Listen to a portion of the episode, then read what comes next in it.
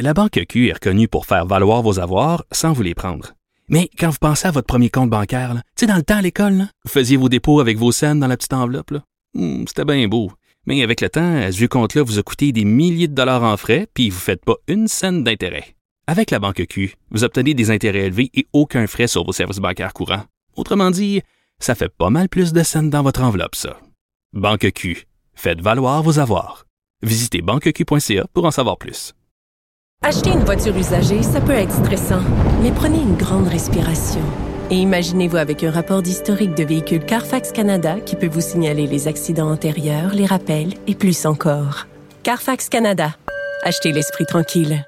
Je pense que c'est ce qui a fait sursauter le procureur de la Couronne. Nicole Gibault. J'en ai un ras-le-bol de ces gens-là. À mon sens, c'est de l'intimidation. Geneviève Peterson. C'est ça. C'est sauve en marchette, on aura le temps de le rattraper. La rencontre. Ouais, mais toi, comme juge, est-ce que c'est le juge qui décide ça? Com- Comment ça marche? Oui, oui, oui, oui, oui, oui, oui, oui. C'est le juge. La rencontre Gibault-Peterson. Achille, t'es vraiment pas gentil d'avoir fait jouer la chanson de la Reine des Neiges. Pour vrai, là, ça dans la tête toute la maudite journée. Bon, Nicole, on essaie de changer les idées, euh, mais bon, en même temps, euh, c'est la Reine des Neiges. On parle de petite enfance, mais pas de la bonne façon.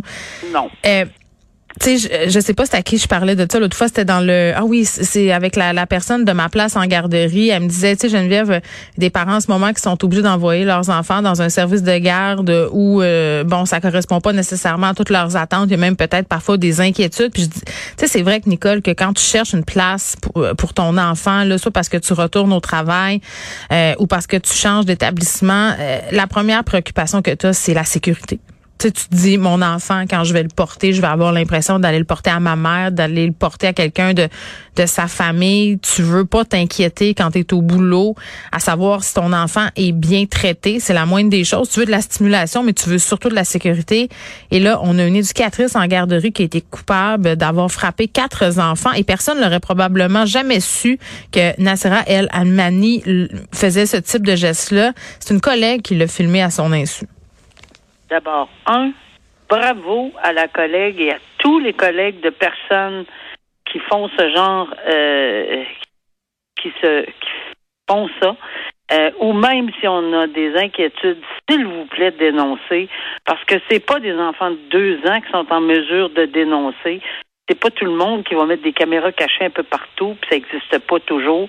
Et j'ai j'ai peine à croire qu'on a évidemment, euh, on fait face à une personne qui a frappé, Hum. Elle a giflé au visage des, des enfants de deux ans. là. giflé, tiré les cheveux, euh, les entendre pleurer. Moi, moi, j'ai juste l'image des entendre pleurer alors qu'ils viennent de recevoir une gifle parce que premièrement, un enfant en bas de deux, ça n'a pas de bon sens. Deux ans, je, je, je peux comprendre qu'on devient euh, peut-être impatient parce qu'il y en a plusieurs, etc. Mais il y a certainement d'autres moyens si on a une garderie ou si on est éducateur, éducatrice en garderie, Mm. de faire, faire face à ces situations-là. Et oui, elle a plaidé coupable à cinq chefs d'accusation de voies de fait. Euh, Dieu merci, c'est c'est pas des voies de fait graves, c'est pas des, des voies de fait lésions, mais c'est des voies de fait. Alors, euh, et euh, elle a quand même demandé euh, à, à certains éducateurs et tout ça de ne pas dire son nom, de ne pas dire d'où elle vient, parce que euh, les parents viennent du même quartier, puis je comprends l'horreur des parents en connaissant euh, son nom. Probablement que, tu sais, des fois, tu peux remettre ton enfant à cette personne-là en particulier, puis tu dis, pas vrai. Euh, Mais elle a été congédiée quand même le 8 elle a été- décembre oui, 2020. Elle a été Ouais. congédiée. Et là, elle fait face à une demande de détention.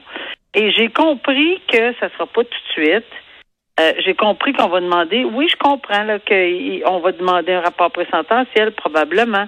Euh, on va, puis je pense que c'est important d'individualiser la sentence. Ça, c'est un des premiers principes en matière de sentence, c'est de rendre une sentence juste, équitable, puis pas par vengeance, même si on a de la difficulté à comprendre qu'on a perdu patience à ce point-là avec un enfant qui qui est pas avec ses parents, qui est couché à terre, qu'on aurait tapé au visage ou tiré les cheveux. Mais euh, la couronne demande quand même euh, la détention pour envoyer un message. Le message, faut jamais oublier. Je sais que en matière d'agression sexuelle, la réfrésine de la Cour suprême, mais lorsqu'on parle d'enfants, lorsqu'on parle de vulnérabilité, lorsqu'on parle de milieu de confiance, il a fait référence. Tu remets ton enfant dans les mains d'une éducatrice ou d'un éducateur en qui tu as confiance, pas non, non c'est le cauchemar des parents, Nicole. Je veux dire, moi, là, je veux dire, je sais pas qu'est-ce que je ferais à cette femme-là. Je veux dire, déjà que c'est ben, compliqué laisser ton enfant. Écoute, moi, je pleurais, je me cachais.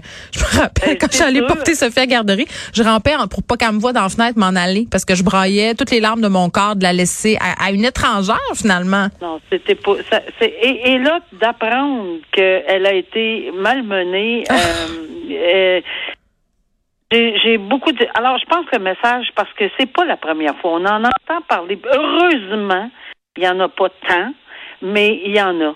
Et euh, est-ce qu'on a beaucoup de messages? Je suis certaine que les avocats vont faire leur travail, ils vont arriver avec des cahiers de jurisprudence qu'on me remettait tout le temps lorsqu'on on demandait de plaider des sentences, puis on va essayer d'y aller dans le... Oui, je comprends, mais il faut quand même qu'un message soit, euh, soit euh, donné sans aller dans la vengeance et dans les émotions. Parce qu'en ce moment, là, de façon émotive, euh, on sait très bien ce que certaines personnes pourraient dire, ben regarde, l'envoyer en dedans, etc. Mais c'est pas comme ça que ça fonctionne une sentence. Euh, en espérant toutefois qu'on va appliquer tous les principes, j'espère, euh, pour qu'on ait, parce qu'il y a vraiment, on n'accepte pas comme société maintenant qu'on frappe des enfants vulnérables. On dirait qu'on est encore, nous, plus vulnérables depuis, on va pas jusqu'à la petite fille de Granby, c'est pas de ça qu'on parle. On dirait que maintenant, on parle de quelqu'un qui frappe un enfant, puis ça, ça, nous heurte profondément, là, tu sais, là. Mm. Mais on n'est on n'est pas supposé jamais de frapper un enfant, surtout pas quand on travaille avec des enfants. On s'entend qu'elle s'achète une petite patience cette madame-là puis qu'elle change de vocation. C'est ce que j'ai envie de dire. En tout cas, je pense pas qu'elle va pouvoir. Ben elle pourra pour Ben non, c'est sûr que non. Euh, puis ben, c'est une très bonne chose, on va se le dire. Petit mot, Nicole, euh, sur le contre contre voyons, je vais le dire, le contre interrogatoire. Contre interrogatoire. Oui, euh, du neuropsychologue Potier dont on jasait hier. Oui, parce que bon, euh, on, dit toujours, ça va toujours bien quand on est questionné par l'avocat qui, qui présente le témoin. Mm.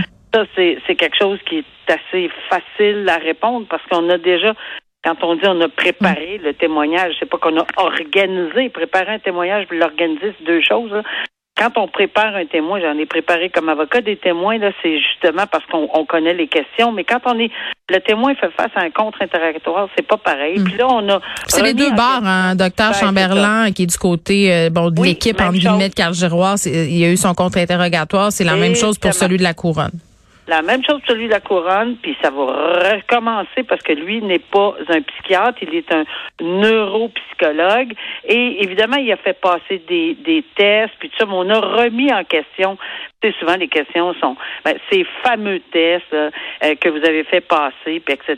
Puis je pense qu'on n'a pas, on a, on a tenté, puis c'est le rôle du procureur qui contre-interroge. Il faut vraiment prendre pour acquis là, que le rôle, c'est de brasser un peu pour tester. Euh, euh, la, pour ébranler? Ben, ébranler un peu là, les, euh, les colonnes du temple d'une version ou d'une autre version. Puis dépendamment de comment on répond aux questions, euh, ça fait peut faire toute la différence et, et ça peut affirmer ou confirmer le, le, le, diagnostic posé. C'est mm. super important pour mm. que le jury le comprenne. Donc là, évidemment, oui, bien là, on l'attaque sur la validité des tests dont on parlait hier, là, ceux qui l'ont fait. Bon, ben c'est ça. Puis c'est le jeu des experts. Euh, puis c'est toujours un peu ça on va avoir le droit au psychiatre de, en contre-preuve de la défense, qui mm. normalement, on comprend, va contredire le docteur Chamberlain, mais on va réserver le tout quand on va l'écouter et quand on va l'entendre. Mm. Euh, Nicole, je veux qu'on se parle de ce fameux procès fantôme là, qui a tant fait couler d'encre, euh, puis avec raison. Là, les gens étaient en droit de se demander comment une telle chose avait pu avoir lieu. Le Québec a mené des vérifications internes. Ça fait plus d'un mois quand même là. Et là, on sait pas. Puis le ministre Simon Jolin Barrette euh, l'a dit là. Écoutez, on a fait des vérifications internes, mais finalement dit pas grand chose. Euh, veut pas dire s'il y a eu euh, bon cette enquête. Oui, c'est ça. Puis il veut pas non plus dire le rôle qu'ont joué les différents parties du service juridique québécois. Là. Donc on, on, on nage encore un peu en plein mystère. Oui, puis c'est c'est aberrant. Hein. Plus on avance dans le temps, plus c'est aberrant que personne. C'est personne, personne, ni un greffier, ni quelqu'un qui aurait par quelqu'un de juste un fil qui, qui, a connecté entre les avocats, le juge, entre, le, euh, entre la salle, quelqu'un qui les a vus rentrer quelque part ou non, ça s'est fait par Zoom, qui a fait. Ça pas de bon sens. J'ai jamais entendu parler d'un enfant de même de ma vie. Et je dois dire que euh, j'en ai parlé à plusieurs collègues là, euh, dernièrement qui sont en sont encore en poste, puis qu'il n'y a pas personne qui comprend rien. Tout le monde se gratte la tête. Euh, euh puis, tu sais, c'est comme essayer de jouer au détective. Là. OK, ça doit être là, ça doit être dans tel district. Oh non, ça peut être là. Il n'y a pas de réponse nulle part. On prétend que c'est pas la couronne, le DPCP provincial. Hmm. Il n'y a pas plus de réponse nulle part. Et je comprends un petit peu qu'il euh, tourne en rond parce qu'il n'y a personne qui se manifeste. Personne, personne se manifeste. Et là, ben, à un moment donné, puis c'est pas c'est pas quelque chose qui n'existe pas. Si on n'avait pas eu la décision de la Cour d'appel qui en avait parlé, avec évidemment, on, a caviardé énormément le jugement, ben, on, on, le croirait pas. Si on avait affirmé ça publiquement, on dirait ben non, c'est pas vrai.